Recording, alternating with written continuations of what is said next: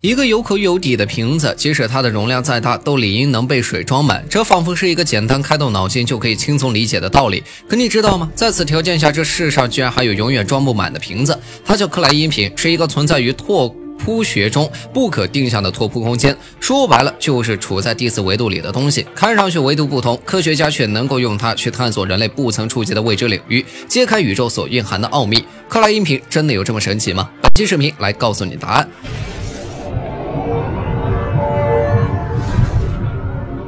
克莱因瓶的结构看上去很奇特，但解释起来并不难。如果把它先看作一个普通的瓶子，先延长它的瓶颈，将其从内部扭曲进去，再把瓶底开一个洞，让延伸进瓶内的部分和这个洞相连接，就能得到所谓的克莱因瓶。那么看克莱因瓶很明显是有轮廓的，但其实它根本没有边，它的表面不会被终结，因为它在数学领域中指的是一种无定向性的平面，既不是球体也不是柱体，总之就是一个没有内部外部区分的。概念模型。一八八二年，克莱因瓶被著名的数学家菲利克斯·克莱因所发现，他将其用自己的名字命名。说起来，克莱因瓶这个名字的由来还有一段趣事儿。最初，克莱因瓶在德语中的意思应该是克莱因平面，在翻成英语的时候，平面被音译成了瓶子，之后才有了克莱因瓶这个称呼。虽然当时这个因为翻译引发的乌龙也被人们所发现，